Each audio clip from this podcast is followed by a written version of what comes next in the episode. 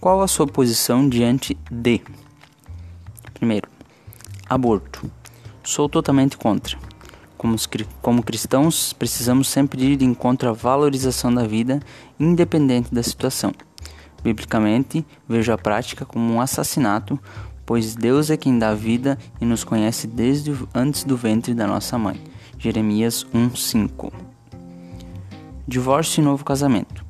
Entendo que o casamento é instituído na palavra de Deus como indissolúvel. As ações para os conflitos no casamento sempre devem ser voltadas para a reconciliação, perdão e restabelecimento das relações. É preciso fazer o possível para que o casamento seja restaurado e evitar o divórcio. Em casos excepcionais, após se esgotarem todos os esforços possíveis e quando não há mais esperança de reconciliação, o divórcio é a última opção.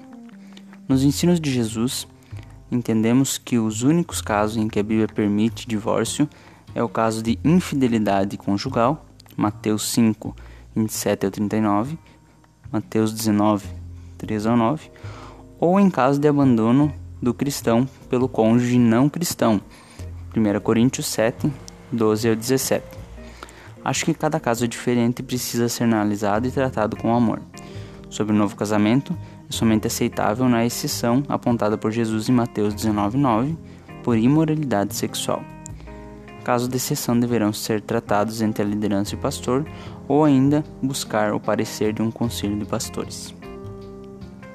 Divórcio e novo casamento de um pastor. Creio que os princípios bíblicos são os mesmos, onde o zelo e o perdão e reconciliação devem ser buscados em primeiro lugar, sendo o divórcio ato de última instância, observando as exceções apresentadas na palavra. Mateus 5, 27 a 39, Mateus 19, 3 ao 9, 1 Coríntios 7, 12 ao 17. É complicado para um pastor passar por esse processo, pois a tendência é perder a credibilidade e a autoridade diante da igreja e até mesmo dos colegas. Cabe à ordem de pastores analisar cada caso, entender o ocorrido e tirar suas conclusões e, se for preciso, tomar as medidas necessárias.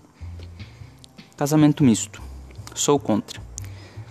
Desde o Antigo Testamento, Deus já condenava o casamento misto. 1 Reis 11, 1 ao 9. No Novo Testamento, Jesus, em 2 Coríntios 6, 14 e 18, condena o jugo desigual. Então, não aconselharia nem apoiaria ninguém a casar em casamento misto. Mas também cada caso precisa ser analisado. Quando, por exemplo, apenas um dos cônjuges se converte e o outro não. Em 1 Coríntios 7, 12 e 14, Paulo aconselha a não se divorciar com um descrente uma, pois o marido descrente é santificado pela mulher e a mulher descrente é santificada por meio do marido. Por isso penso que cada caso precisa ser visto com atenção.